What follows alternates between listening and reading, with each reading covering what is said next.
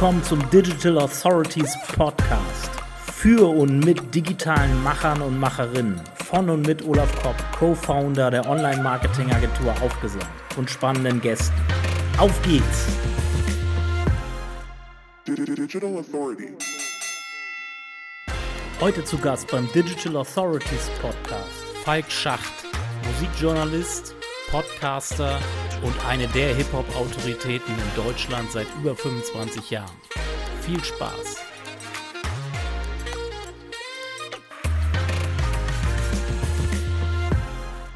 Digital Authority. Äh, verlassen wir mal den Strang mit, ja. dem, mit der Armut so ein bisschen. Ähm, Hip-Hop, ne? Ja. Ich denke für uns beide über lange Strecken des Lebens, für dich noch viel länger als für mich, ähm, auf jeden Fall richtungsweisend dazu gehört zu haben, da aktiv zu sein.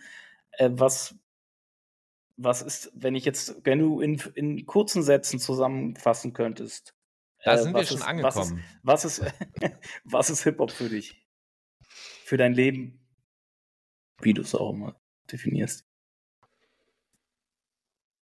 Also es ist jetzt ein bisschen gruselig, aber so eine Erkenntnis aus den letzten Jahren.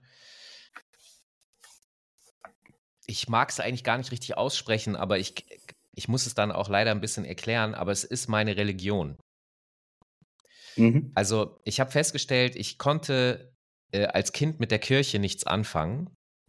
Ähm, und äh, mein Glaubensbekenntnis ist, ja, mein spirituelles, meine spirituelle Leitfigur ist tatsächlich diese Kultur.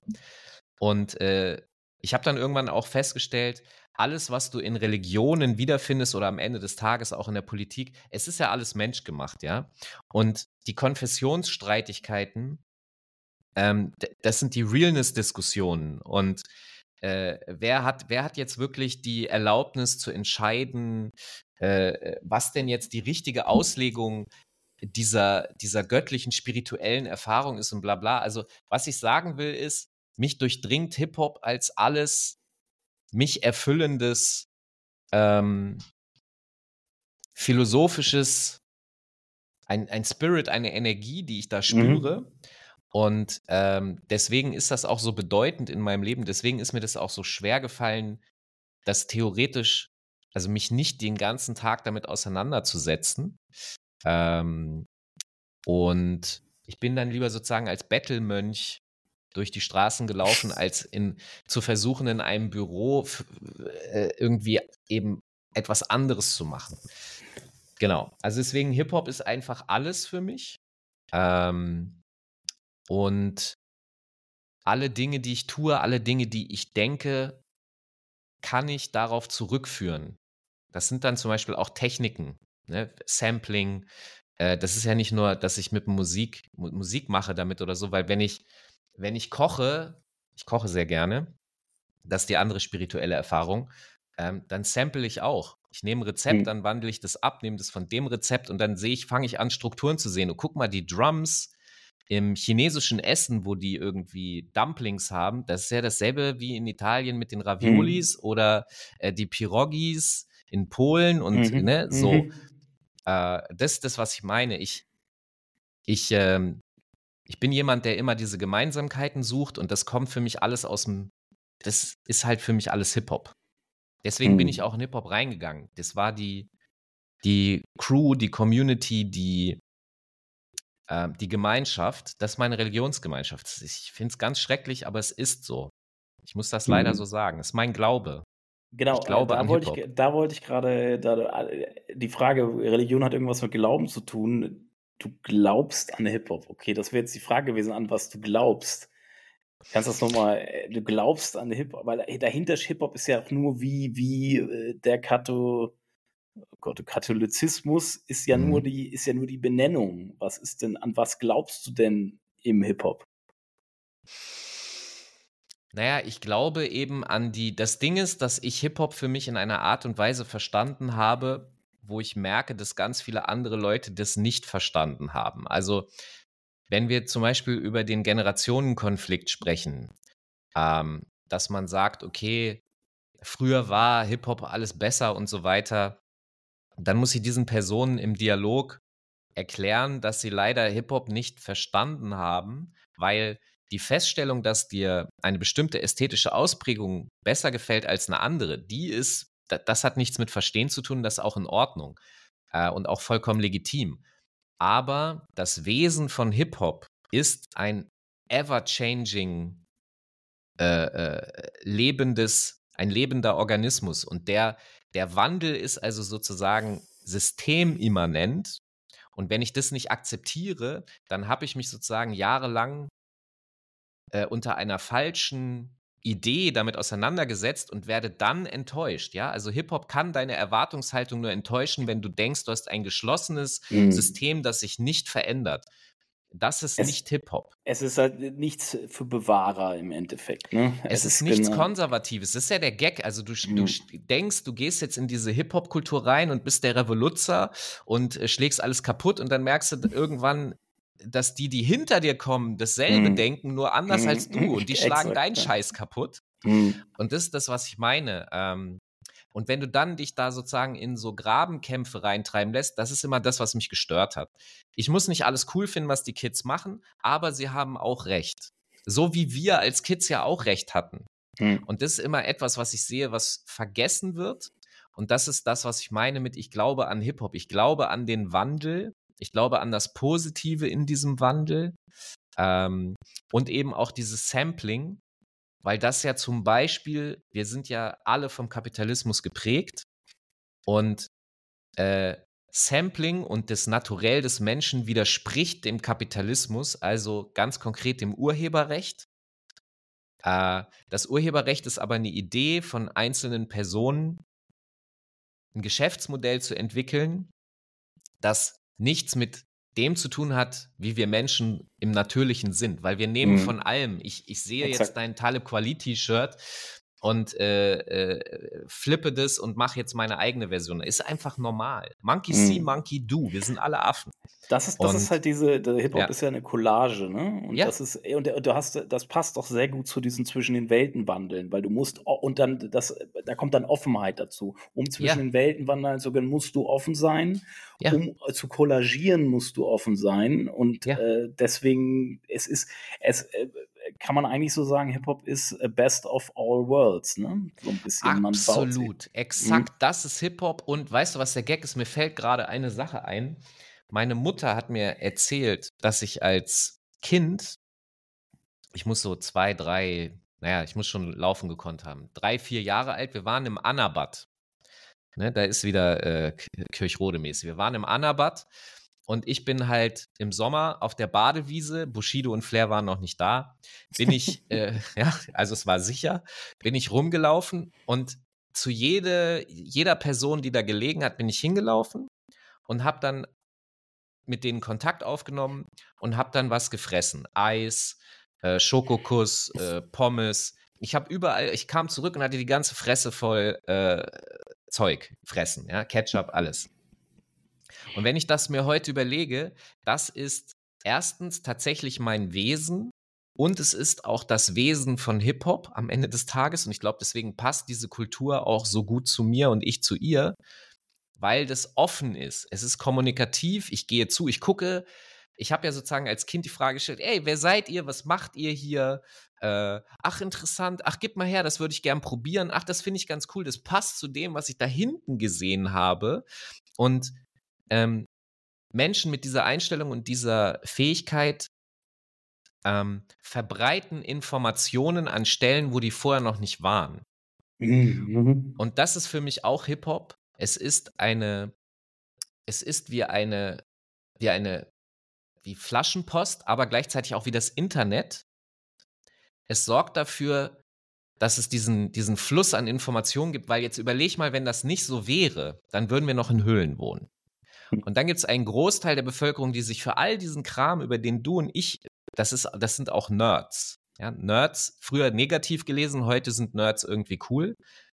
Aber Nerds und diese zwischen den Welten Wandler, mhm. das sind die Personen, die am Ende dafür sorgen, ähm, Evolution vorantreiben. Ja, Wissenschaft. Weil, weil Wissenschaft, Evolution, weil das ist, das sind die Leute, die, die halt Evolution entsteht, glaube ich, viel ja. aus diesem Zusammentragen ja. von, von Informationen. Ne? Ja, verbreiten. Ist, muss ja. Mhm. Genau, und das ist, äh, und das ist, also wir reden jetzt hier sehr äh, verkopft und akademisch, aber das ist sozusagen das, was Hip-Hop für mich ausmacht. Das ist das Wesen von Hip-Hop und das widerstrebt aber durchaus vielen Personen, die nur die Teilaspekte. Das ist so, wie Torch gerappt hat. Sie, die, sie hat nur einen Teil des Torchmann geliebt, ja, aber nicht den ganzen Torchmann. Es mhm. ist halt. Ich verstehe das und die sollen das auch alle machen und ich, ich will denen nichts absprechen. Für mich ist Hip-Hop nur mehr als irgendwie eine kleine geframte Welt von Ästhetiken und darüber hinaus ist es dann plötzlich alles scheiße und nicht mehr real und alle nerven. Mhm. Ist okay, das bin ich aber nicht. Und das mhm. ist auch nicht Hip-Hop. Mhm. Okay, Gäste. Ich habe hier einige Gästinnen und Gästinnen, die, die äh, sich zu digitalen Autoritäten oder generell Autoritäten, also einflussreichen Persönlichkeiten entwickelt haben. Viele davon, von denen ich es vorher nicht wusste, haben selber einen Hip-Hop-Background tatsächlich gehabt. Auch aus meiner Branche, in der mich, mich bewege, in der Marketingbranche. Äh, ich nenne jetzt ein paar Namen. Du kannst wahrscheinlich Philipp Böndel, klar kennst du. Ähm, kommt, hat auch, kommt ursprünglich aus dem Hip-Hop, hat dann irgendwie Abstecher in Marketing gemacht, so ein bisschen, vielleicht ein bisschen mit mir zu vergleichen, bloß ein bisschen anders, wie er sich jetzt entwickelt, aber so auch aus dem Hip-Hop mehr ins Marketing und jetzt ist er wieder zurück und, und verbindet diese Welten miteinander. Da haben wir es Weißt du, wieder, das ist ne? ein bisschen lustig. Ich mhm. habe dich äh, sozusagen erlebt in Hannover zu einem Zeitpunkt, wo, da haben wir ja vorhin schon ein bisschen drüber gesprochen, wo das halt schwierig war, also weil Energie ist da, äh, Engagement ist da, aber die Spielfläche nicht. Und bei Philipp zum Beispiel, bei Fidi war das genauso, den habe ich zu einer Zeit kennengelernt, da war der halt blutjung voller Elan, voller Energie.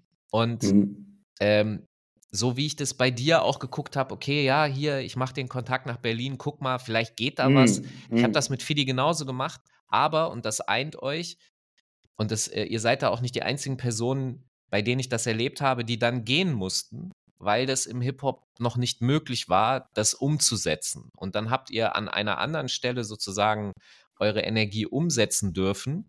Und ähm, und da gibt es tatsächlich viele draußen in, in dieser gerade Kommunikationslandschaft und Vermarktung und all diese ganzen Themen. Also sozusagen die Hip-Hop-Manager mhm. konnten nicht Hip-Hop managen, weil es noch nichts zu managen gab. Mhm, und die kommen jetzt aber peu à peu zurück mhm. und haben äh, sozusagen ihre, ihr äh, Hip-Hop is coming home. Ja, die, haben, mhm. die haben das zu Hause nicht vergessen und jetzt geht's halt. Und äh, das sehe ich in dir, das sehe ich in Fidi und da gibt es halt noch zwei, drei andere Personen, mit denen ich das auch erlebt habe. Hm, es gibt ganz viele. Es gibt äh, wirklich, ja. es ist auf, es ist auffällig, es ist ein Muster, es ist äh, nicht nur, es gibt, gibt zum Beispiel auch in, in Amerika eine, eine der bekanntesten SEOs, Lily Ray, ist auch, die macht jetzt Haus, ist Haus-DJ noch parallel und Stuff geht da voll drin auf, ähm, ist aber auch so, also irgendwie dieses, dieses Macher-Ding, was da drin steckt, halt so, ne, das ist eben die perfekte Startplattform für viele der heute erfolgreichen Persönlichkeiten irgendwie gewesen. Ne? Also du kannst da, dir fallen wahrscheinlich auch noch tausend Namen ein. Ist, und, und es werden nicht weniger, es werden immer mehr gefühlt, je mehr man sich mit Menschen, solchen Menschen auch unterhält. Und das ist halt wahnsinnig spannend zu beobachten. Ähm, Frage, an dich nochmal, du hast ein paar Ereignisse aus deinem Leben, du hast diese Skateboard-Abzugsgeschichte, du hast diese Geschichte erzählt, dass sie dir die, dass sie dich überfallen haben und dir die Jacke und die, die neuen Cons irgendwie abgezogen haben. Was sind, was sind noch haben so? Haben sie nicht geschafft. Haben sie nicht geschafft, sagen. weil du nein, so ein nein. harter Banger warst, oder? Nein, nein. Ich hatte, es sind glückliche Fügungen. Ich, die, die, die die vier Roderbruch kam direkt nach der fünf Kirchrode und ich konnte in diese Bahn springen. Sie haben versucht, mich mhm. da rauszuziehen. Ich habe auf der Treppe gehangen, sie haben mich geschlagen, aber letztendlich habe ich es in diese Bahn reingeschafft. Das war mein Glück. Es waren vier Leute oder fünf. Also ich bin kein Banger, sondern einfach nur die Bahn hat mich gerettet. Okay. Die Östra. Danke, okay. Östra. Ähm, Genau, und äh, das waren auf jeden Fall irgendwie wegweisende Erlebnisse. Du hast gemerkt, dadurch, dass Statussymbole nicht so tight sind. Nicht so, so, da sondern die, also der Zampano. Ne, der Zampano, der darum gemacht wird. Ästhetisch finde ich das schön. Ich finde mhm. Ferrari schön, gar keine Frage. Aber der, der, der, der Bimsbams, der darum das langweilt mich. Du, du schaffst halt auch Begehrlichkeiten. Das hast du ja auch gelernt bei anderen Personen, die das eventuell wegzunehmen. ja, ja, ich war, aber also der Gag ist, ich habe mal einen Popstar getroffen aus Schweden und die Yellow Press hat über den berichtet, mit wem der so datet und so aber der musste in einer Bar arbeiten, um die Miete zu zahlen und ist da mit einer Straßenbahn hingefahren. Also populär und arm zu sein, ist mm. richtig scheiße. Ja. Sehr schön. Aber noch weitere Ereignisse in deinem Leben, wo du sagst, die haben mich so einmal, einmal mir eine Schelle gegeben und dann bin ich in eine andere Richtung gelaufen. Oder vielleicht auch was Positives. Kann ja auch was Positives, nicht immer noch was Negatives sein. Ja, also die, die, die, das extremste Ereignis schon ist wahrscheinlich, weil das doch echt starke Auswirkungen hatte, ist dieser Überfall gewesen. Ich habe auch dann ehrlich gesagt erstmal drei Jahre äh, zu Hause gesessen und war paranoid. Äh, bin nur noch zur Schule gegangen und sonst habe ich nichts gemacht, weil ich Angst hatte, in die Stadt zu gehen. Das war schon sehr prägend. Und na klar gibt es andere Dinge, äh, die Einfluss haben, also Enttäuschungen und so. Aber ich muss zugeben, ich krame gerade ein bisschen im Kopf rum. Ja, das ist nicht so singulär erzählbar wie jetzt so ein Überfall, weil das, mm, das war schon mm. Knack in einem Erlebnis. Der Rest sind so schleichende Prozesse. Also, wenn du Beziehungen führst und dann zerbrechen die, weil du doof bist, weil du irgendwie eifersüchtig bist und dann realisierst, ey, warum, warum mache ich eigentlich so einen so Alarm um so einen Quatsch? Was, was ist mit mir los? Also diese, die Fragen, die man sich stellt, warum man die Dinge tut, die man tut. Wenn man die sich stellt, gibt ja genug Leute, die auch sich die Frage überhaupt nicht stellen. Was für, wie viele 50-jährige Personen ich kenne, die bis heute noch keine Therapie gemacht haben und das dringend notwendig hätten. Mhm. Ähm, genau, also ja, gibt's, aber nichts, was ich jetzt so geil griffig erzählen okay. könnte. Ähm, ich glaube, ich kenne die Antwort von dir auf die nächste Frage, aber ich stelle sie dir trotzdem, weil die anderen Zuhörer und Zuhörerinnen kennen sie vielleicht nicht, weil Jetzt sie dich vielleicht neugierig. auch nicht so, so, gut oder so lange kennen, wie ich dich kenne und dich auch äh, nicht so lange vielleicht verfolgen. Äh, planst du, wie, wie, gehst du mit deinem Leben um? Planst du dein Leben? Planst du deine Zukunft? Wenn, das habe ich mir gedacht. Der Falk schüttelt den Kopf. Ähm, also es ist, äh, du, also wenn ich es richtig zusammenfasse, du machst und dann ergeben sich Türen und die, durch die gehst du oder gehst du nicht. Also das ist auch etwas, ich sag mal, die, die, die Feedbacks von außen äh, mir sehr lange ein schlechtes Gewissen gemacht haben. Ähm, was planst du? Warum planst du nicht? Äh, wie geht das? Also, so geht das nicht. Ich könnte das nicht. Ähm, die Antwort ist, ich kann das nicht so gut. Ähm, und ich habe gemerkt, dass sehr oft äh, äh, das, also ich führe das Leben, was passiert, während ich versuchen könnte, es zu planen. Und so ist das ja relativ äh, auch einfach die Realität. Ähm, ich weiß ziemlich genau, was ich nicht will. Und das tue ich dann auch nicht. Und äh, ich, ich orientiere mich also eher so auf dieser Schiene, als zu sagen, ich will jetzt dieses, dieses mhm. Bullseye treffen auf dieser Dartscheibe, ähm, sondern ich weiß, ich will garantiert nicht auf Feld 20, 14 und 6. Und dann werfe ich da auch gar nicht erst hin. Ähm, und der Rest ist für mich alles akzeptabel, weil, also jetzt, wo du, jetzt kommt mir eine Sache, die ich vielleicht erklären kann. Es ist auch nicht ein singuläres Ereignis, aber am Ende vielleicht irgendwie schon. Ähm, ich wollte ja immer der deutsche DJ Premier werden. Das war in den 90er Jahren als junger Mann äh, mein absolutes Ziel. Ich habe alles darauf ausgerichtet. Ich habe äh, versucht, mir Geld zu besorgen für Sampler, die richtigen Schallplatten. Alles musste daraufhin orientiert sein. Und ganz offensichtlich habe ich das nicht geschafft. Ich bin trotzdem nicht unglücklich. Und der Gag ist, ich habe ja parallel zum Produzieren auch immer Journalismus betrieben, aber, aber nie, das war nie meine Haupttriebfeder, die ich so empfunden habe. Meine Haupttriebfeder war dieser deutsche DJ Premier zu werden. Ähm, und in dieser Nebenlinie, die ich so auch gemacht habe, weil mir die irgendwie auch wichtig war, aber nicht so wichtig, da bin ich plötzlich sozusagen erfolgreich geworden. Da durfte, da wurde das angenommen, was ich zu bieten hatte. Da ähm, ähm, konnte ich mich selbst verwirklichen. Da habe ich dann nach acht Jahren irgendwann auch mal Geld für bekommen. Und da bin ich ja auch heute noch. Und ich kann sagen, ich habe einfach für mich verstanden, das eine ist der Traum, also meine Emotionen. Das ist das, was ich mir gewünscht habe und in meiner Vorstellung so, oh mein Gott, das wäre so schön, wenn ich der deutsche DJ, ja, und ich habe mich da gesehen. Ich habe gedacht, ich kann das. Und das andere ist das, was ich wirklich konnte, aber wo ich keine Traumvorstellung hatte, was denn das sein könnte. Ähm, und das habe ich für mich gelernt. Ähm, die Wunschvorstellungen sind okay, aber eigentlich führen sie mich sehr oft auch an Orte, an denen ich nur scheitern kann. Und also mir geht es um Realismus. Wenn wir vorhin über ehrlich sein und nicht so ehrlich sein gesprochen haben, ne, das ist genau dieses Element. Ich, es zieht mich immer dahin und da werde ich am Ende glücklich, weil die Emotionen, das, das ist ja der Traum. Und den Traum stellst du dir toll vor. Und dann arbeitest du 20 Jahre auf deinen Traum hin, dann bist du da angekommen und dann merkst du, hier ist es eigentlich gar nicht so geil. Was wollte ich hier eigentlich? Also dieses Gefühl stellt sie nicht ein, was du, was du gerade ja. beschrieben hast als ein Traum. Ja. Ne? Also zum Beispiel meine erste Schallplatte, die ich rausgebracht habe. Das war, wie lange wir daran gearbeitet haben in Isernhagen. Das war mit Lordi, mit, also mit, mit Sebastian Lord Wax. Dorn, Lord Wax. Ja. Genau. Im Keller von seinem Vater mit dem Kredit von seinem Vater, 8000 Mark haben wir geliehen bekommen, um dieses Equipment kaufen zu dürfen. Wir haben jahrelang darauf hingearbeitet, Schallplatten gesammelt, gesucht, Samples gechoppt auf Tape, alles, um diese eine Schallplatte machen zu dürfen, ja. Dann hatten wir die fertig und ich habe so gedacht, oh, das wird der beste Moment deines Lebens. Dann habe ich die in der Hand gehalten, mein Werk, meine Schallplatte.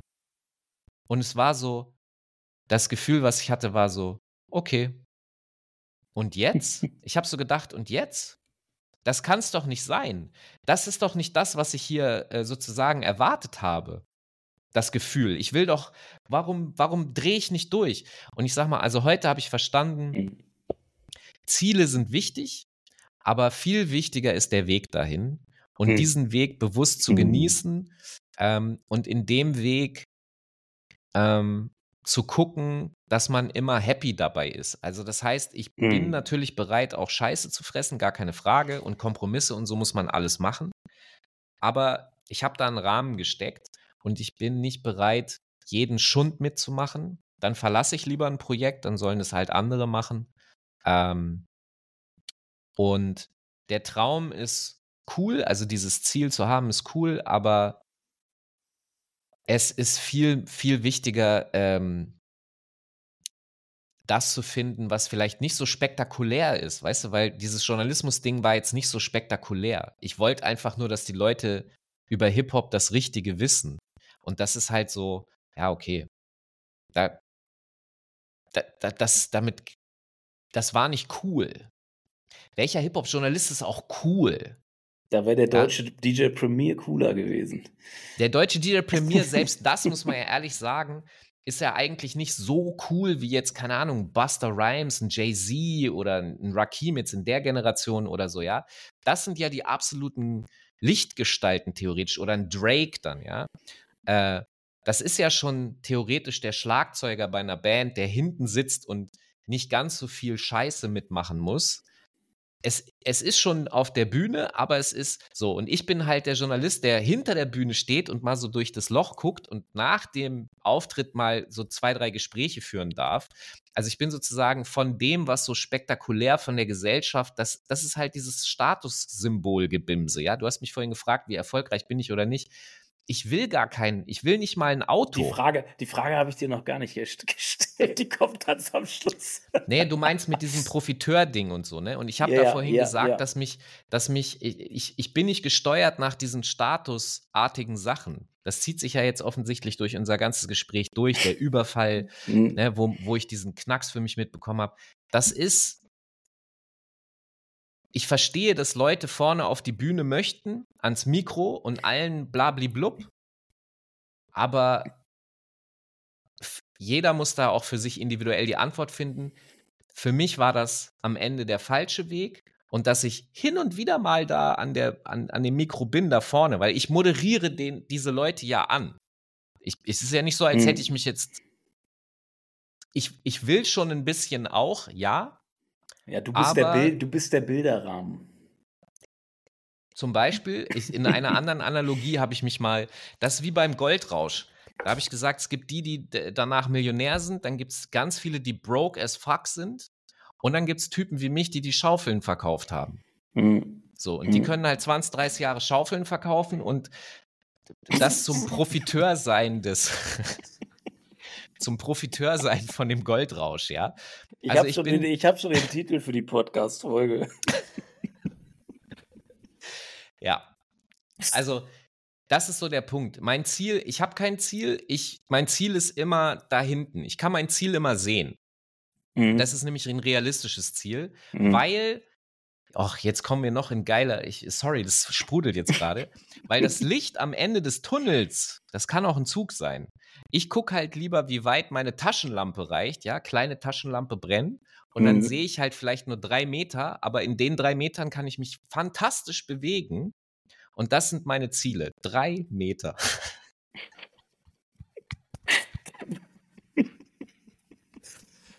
ja. Der Weg ist das Ziel, ne? Das ja, er ist es wirklich. Das habe ich, das ist definitiv. Hm. Am Ziel ankommen ist cool, aber wenn ich da bin. Geht mir genauso. Also ich habe ich hab auch, ich, bei mir ist es genauso, ich habe dasselbe Gefühl immer. Ich habe so ein Ziel, was ich erreichen will, und dann bin ich da angekommen und irgendwie ist das dann völlig unspektakulär und dann geht's halt weiter, ne? Weißt du, was das Interessante ist? Auf dem Weg zu einem Ziel sammle ich schon, also das, das fällt mir in den letzten Jahren ganz extrem auf, sammle ich schon die nächsten Sachen auf, die ich wie so Puzzleteile finde, die dann schon das nächste Ziel mhm. definieren. Das heißt, ähm, äh, weil wir sehr neugierige, nerdige, wir sind Digger, ja. Du bist als DJ Digger gewesen, du bist als SEO-Mensch Digger. Dein Beruf besteht darin, andere, die diggen, dahin zu führen, dass sie ihr Ziel treffen. Absolut. Ja, du bist sozusagen ein Digger-Optimierer.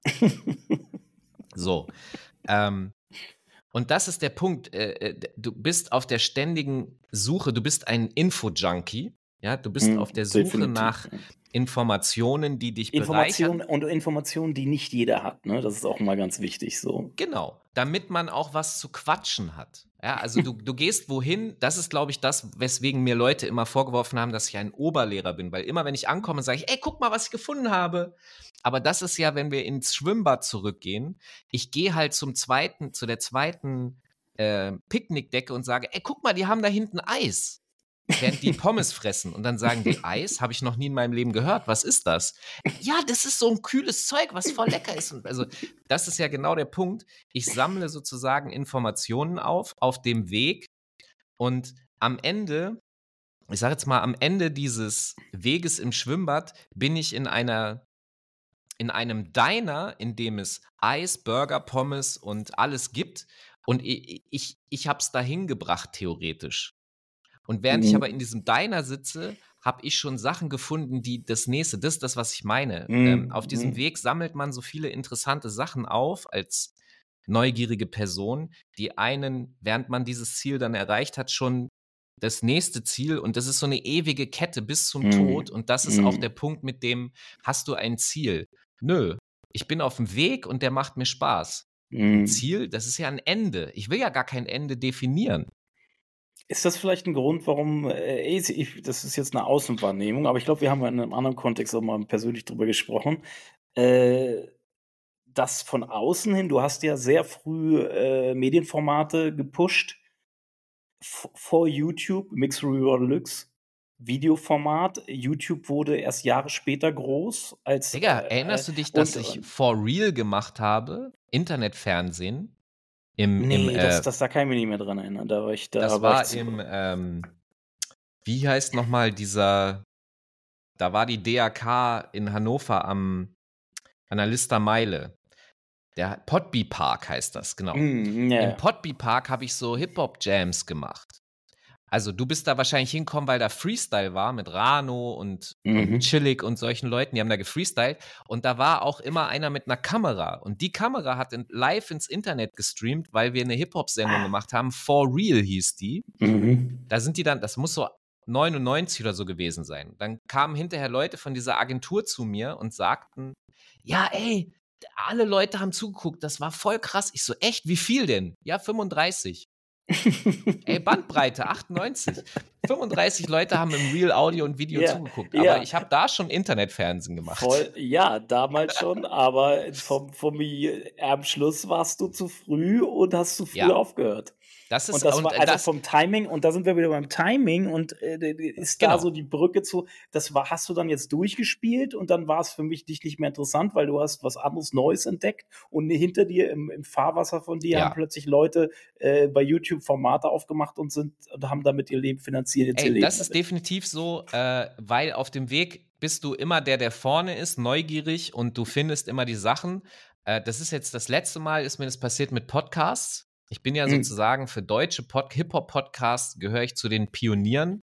Ich habe einen Hip-Hop-Podcast gemacht vor fünf, sechs Jahren, zu einem Zeitpunkt, wo jeder so, why? So, hä? Hip-Hop-Podcast? Nein. Ähm, jetzt sitzt Bushido da mit äh, äh, Peter Rosberg nicht mehr, den hat er jetzt in die Wüste geschickt, äh, mit Marvin Game oder wie der heißt, mäßig, ähm, und führt da irgendwie die Spotify, was weiß ich, Listen an. Ähm, ja, das stimmt. Ich bin äh, Early Adopter, würde man in der Forschung auch äh, das benennen. Das stimmt. Und weil ich schon immer bei dem nächsten Ding bin, mich interessiert das, das interessiert mich natürlich schon. Also, ne, gar keine Frage. Ich arbeite heute ja auch noch im Podcast-Sektor. Ähm, aber eine Person wie du oder ich sind die, die immer ganz vorne Dinge detektieren und dann gibt es welche, die besser daraus ein Geschäftsmodell machen genau. können und dann dabei bleiben als ich. Das ist vielleicht das Manko, was ich mir vorwerfen lassen darf. Ja, das stimmt. Und du hättest eigentlich diese Formate äh, etablieren können. Und wenn du Unternehmer wärst, wenn du mehr Unternehmer wärst, dann hättest ja. du dir wen gesucht, der das weiterführt und dann hättest du das nächste Format gemacht und hättest, hättest, hättest die Strukturen etabliert und hättest es wieder übergeben an wem anders und wärst überall noch Gesellschafter und Teilhaber. Du hast mich perfekt analysiert und tatsächlich ist es, das ist etwas, was ich seit, das kann ich sagen, in meinem Leben schon immer gesucht habe. Die Person an meiner Seite, die den Skill hat, den ich nicht habe. Und diese Person habe ich tatsächlich in 30, 40 Jahren nicht gefunden. Es liegt nicht an meiner Bereitschaft. Es hat auch, muss ich zugeben, damit zu tun, es ist ja nicht nur, dass ich das in der Person sehe und dass sie das kann. Also wir haben ja vorhin schon über den Markt gesprochen. Wie lange gibt es den Markt, das auch umzusetzen? Den gibt es vielleicht jetzt seit zehn Jahren.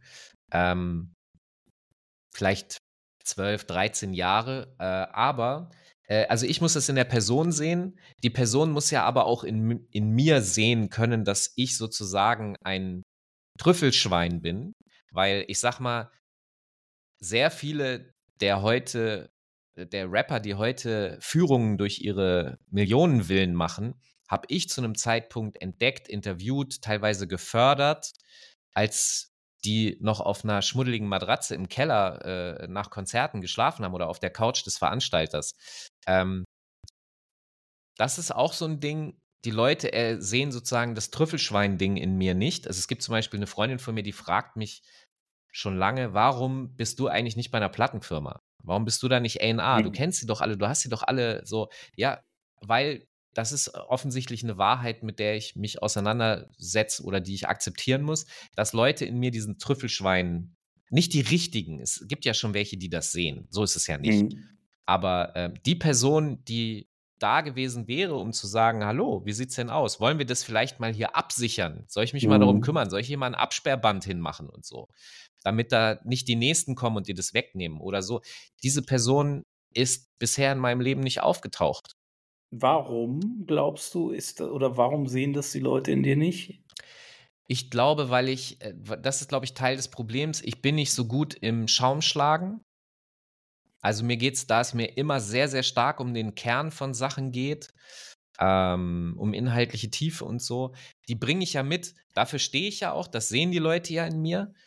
Aber ich bin nicht so gut im darüber dich, hinaus. Dich, dich selbst vermarkten. Ja, ich bin nicht so der äh, in die Kamera Lächler, so, äh, also das, dieses Popstar-Gehen, wir haben vorhin von der Bühne gesprochen und so, das habe ich nicht so ganz. Das ist, ähm, da fühle ich mich nicht so richtig wohl.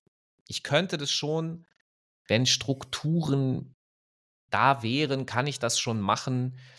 Äh, aber das ist, ich, ich selber im Erschaffen dieser Sachen und Dinge bin ich nicht so engagiert wie im Finden neuer Pommes-Picknickdecken. Mm.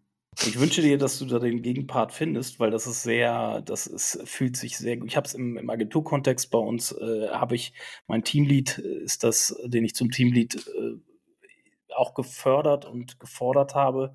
Und der ergänzt mich halt als Persönlichkeit komplett. Der, der findet die Sachen geil, die ich nicht geil finde und, äh, und umgekehrt so. Ne? Also das, es, das fühlt sich sehr gut an, wenn man so, ein, so einen Part hat an seiner Seite, der einen so ergänzt. Glaube ich dir. Ähm, Frage, hattest du einen Mentor in deinem Leben? Also ich hatte, ich, ich, die Frage, wenn ich mir die, ich hatte den leider, ich wünsche mir den immer noch. Ich hoffe, ich bekomme noch mal einen in meinem Leben, aber ich könnte die, ich würde die Frage wahrscheinlich mit Nein beantworten. Wie sieht es bei dir aus? Also, ohne die Personen herabwürdigen zu wollen, die auf dem Weg wichtige Türen aufgemacht haben oder so, ja. Also es gibt definitiv Personen, die äh, mir logisch, ne, die mir geholfen haben. Ähm, aber so einen richtigen Mentor in dem Sinne, ich hatte ja nicht mal einen Vater, das wäre ja theoretisch schon mal der erste Mentor gewesen. Also nein. Und ich, ich glaube, ich bin eher für andere eventuell sogar daraus resultierend eine Art Mentor. Ich bin da jetzt auch sicherlich nicht 20, 30 Jahre am Werk, aber ich versuche sozusagen äh, das, was ich selber mir gewünscht hätte, was ich gehabt hätte, habe ich eigentlich immer für andere versucht, wenn mir das möglich war, auszuüben und äh, zu tun. Ähm, und nö. Hm. Also bei mir, ich glaube, diese Vaterlosigkeit, ähm, die trifft mich ja ähnlich. Äh, klar gab es da männliche Bezugspersonen, aber die, wie gesagt, die waren jetzt nicht so wo ich jetzt äh, mich orientieren wollte. Ähm, diese Sehnsucht ist da, steckt da, glaube ich, auch nach, die, nach dem Wunsch nach irgendwann, was ich gerade gesagt habe, Mentor zu finden. Darin steckt eigentlich auch so ein bisschen die Sehnsucht nach der Vaterfigur vielleicht auch so ein bisschen drin. Ne? Zumindest bei mir, also die, äh, das Gefühl, wenn ich das so abgleiche miteinander, das ist ziemlich ähnlich, glaube ich so. Naja, am Ende des Tages, wir sind soziale Wesen und ich bin, ich bin definitiv Teamspieler. Ich bin mir auch bewusst, dass ich ein Team brauche. Ähm, und deswegen zum Beispiel Hierarchien interessieren mich persönlich nicht so stark. Also mich interessieren Bereiche äh, und Kompetenzen in diesen Bereichen. Und das ist für mich sozusagen eine Form von Aufteilung. Ähm, das heißt, ich weiß, wo meine Schwächen sind und bin dann auf der Suche nach Partnern, von denen ich weiß, dass die diese Schwäche äh, nicht haben, die haben da eine Stärke. Und dann quatsche ich denen da auch nicht groß rein. Erwarte natürlich auch, dass bei mir jetzt nicht so viel reingequatscht wird, sondern ich, weil ich halt weiß, wo meine Kompetenzen, was ich beurteilen kann. Und am Ende ist es natürlich trotzdem, eine, wie soll ich sagen, nicht Kompromiss ist nicht das richtige Wort, aber mir geht es immer um das, was hinter dem Gleichheitszeichen ist. Und mhm. zu oft, und das ist auch etwas, ähm, warum ich äh, glaube ich, auch als äh, nicht in Corporate-Strukturen im Einzelnen so, äh, also als Mitarbeiter sitzen möchte, ähm, die, die Sinnhaftigkeit oder, oder da geht es sehr oft nicht um das Ergebnis. Da geht es sehr viel, und das ist, da haben wir wieder dieses Ding mit dem Schaumschlagen, da haben wir wieder dieses Status-Ding, da haben wir wieder Politik. Mir geht es um das Produkt wenn ich es Sachen so bewegen darf. und gestalten und nicht, genau. und nicht sich zu lange mit irgendwelchen äh, Ego-Befindlichkeiten genau. auseinandersetzen zu müssen. Genau, das, ist, das hat nämlich das was mit Egos zu tun ja. und das langweilt mich. Und in Bezug jetzt auf diese Mentorensuche, das sind ja Personen, die erstens etwas in dir sehen, also die, die verstehen, was du bist und vor allem auch, was du sein könntest. Und die stellen, die, die spiegeln dir das. Ähm, die können dir eine Projektion auf die Zukunft geben und die können dir dann potenziell Türen öffnen oder also ganz schnöde kann das auch einfach den, den, die, die Spielfläche geben, indem man Geld gibt, ja, dass man halt Zeit hat. Also sie können dir Zeit geben, Dinge auszuleben, äh, die du sonst nicht ausleben könntest. Das ist ein, ein, hoher Luxus und wir sind da auch schon wieder in einem politischen Bereich. Ich persönlich würde mir ja so etwas aus einer politischen Struktur heraus wünschen. Also wir sprechen konkret dann auch über sowas wie Jugendzentren, Kulturworkshops, so, dass Leute Freiraum bekommen. Das ist ja sozusagen der Staat als Mentor seiner Bürger. So sehe ich das ein bisschen. Das ist mein mhm. politisches Weltbild, was sich daraus ergibt. Ähm, und das sehe ich weder in meiner Familie, in meinem Privatleben ist es auch nicht so wirklich passiert, weil ich, jeder kämpft für sich und für sein Ego und der Staat macht es jetzt auch nicht sonderlich. Ähm, aber das, wir haben jetzt grob in einer Stunde äh, ganz gut meine Charaktere herausanalysiert und wie ich Hip-Hop verstehe und was ich darin sehe, weil das all das ist im Hip-Hop für mich vorhanden und Each One Teach One und solche Sätze sind genau diese Mentoren, dieses, die Spielfläche aufmachen für andere Personen, damit diese ihre, ihr Potenzial entfalten können. Mhm. Ja?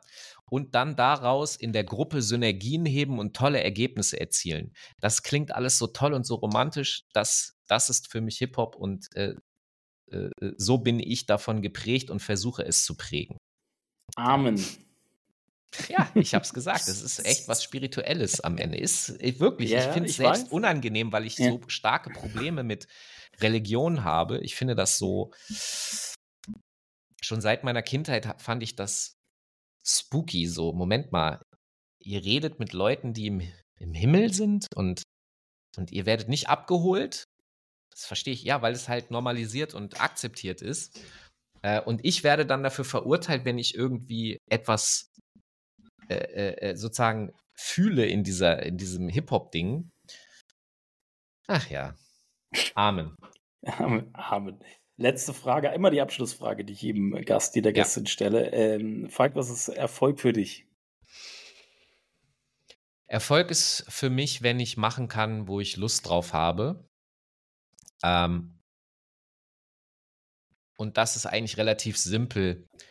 Ich bin Geschichtenerzähler und ich finde Zeug, was ich interessant finde und erzähle gerne davon, ne, dass die da hinten auf der Picknickdecke haben sie Eis. Und ähm, wenn ich das machen darf, also wenn mir jemand zuhört, das müssen nicht viele sein, wenn das refinanzierbar ist, ja, damit ich das umsetzen kann, wenn all diese Bedingungen gegeben sind und so, dann bin ich happy und äh, das, das ist für mich Erfolg ehrlich gesagt ziemlich simple und einfache Dinge. Ich glaube, dass es ist so. Vielleicht ist es auch äh, gerade, ich, ich versuche gerade zu reflektieren, ob es nicht auch wahnsinnig privilegiert ist, was ich hier so erzähle, weil ich sagen will, dass es sehr einfach ist. Im Gegensatz zu den Vorstellungen, die viele andere Menschen von Erfolg haben, ist, glaube ich, meine Definition von Erfolg sehr simpel. Und in Bezug auf die Menschen, die sehr hart strampeln müssen und ähm, schon die einfachsten Dinge nicht in ihrem Leben äh, haben dürfen, ist das natürlich total privilegiert, wenn ich sage, ja, alles, was ich möchte, ist einfach nur gerne meine Geschichten erzählen. Ja, das darfst du ja auch. Also für, für mich gesehen habe ich Erfolg und mir geht es gut. Ich bin glücklich und ähm, ich habe Erfolg. Das freut mich für dich, Falk, dass du glücklich bist. Das finde ich so schön, dass sich das für mich freut. Und äh, ja, also ich hoffe, wir bleiben auch noch die nächsten 30 Jahre in Kontakt. Das wird sich wahrscheinlich nicht vermeiden lassen, oder? Wir werden sehen. Vielleicht äh, führt uns ja auf einer anderen Ebene nochmal das Leben zusammen. Nein, heiraten will ich dich nicht. Also, nichts gegen dich, Oleg, aber, aber nein, alles gut. Ich bedanke mich bei dir, Falk, für deine Zeit. Bleib gesund, bleib erfolgreich und bis dahin. Ciao. Ich bedanke mich bei dir. Äh, war ein nice Gespräch. Hat mir tatsächlich, weil, äh, weil ich darüber gequatscht habe, für mich persönlich sogar nochmal neue Erkenntnisse gebracht, weil diesen Aspekt mit dem, ähm, dass ich eigentlich Rapper oder, oder Producer werden wollte, aber nur als Journalist gelandet bin. Ich habe das noch nie vor dem Hintergrund, dass das eine mein emotionaler Wunsch ist und das andere sozusagen was Rationales war. Äh, das habe ich vorher noch nicht bewusst im Kopf gehabt. Mein Koordinatensystem von mir selber hat sich in unserem Gespräch erweitert. Danke dafür. Sehr gut. Ciao. Vielen Dank, dass du dabei warst. Abonniere den Podcast bei Spotify oder und iTunes. Digital Authorities ist ein Projekt der Online-Marketing-Agentur Aufgesang aus Hannover. Dein Partner für Content Marketing, SEO, Performance Marketing und Customer Journey Management. Danke für deine Zeit. Bis zum nächsten Mal.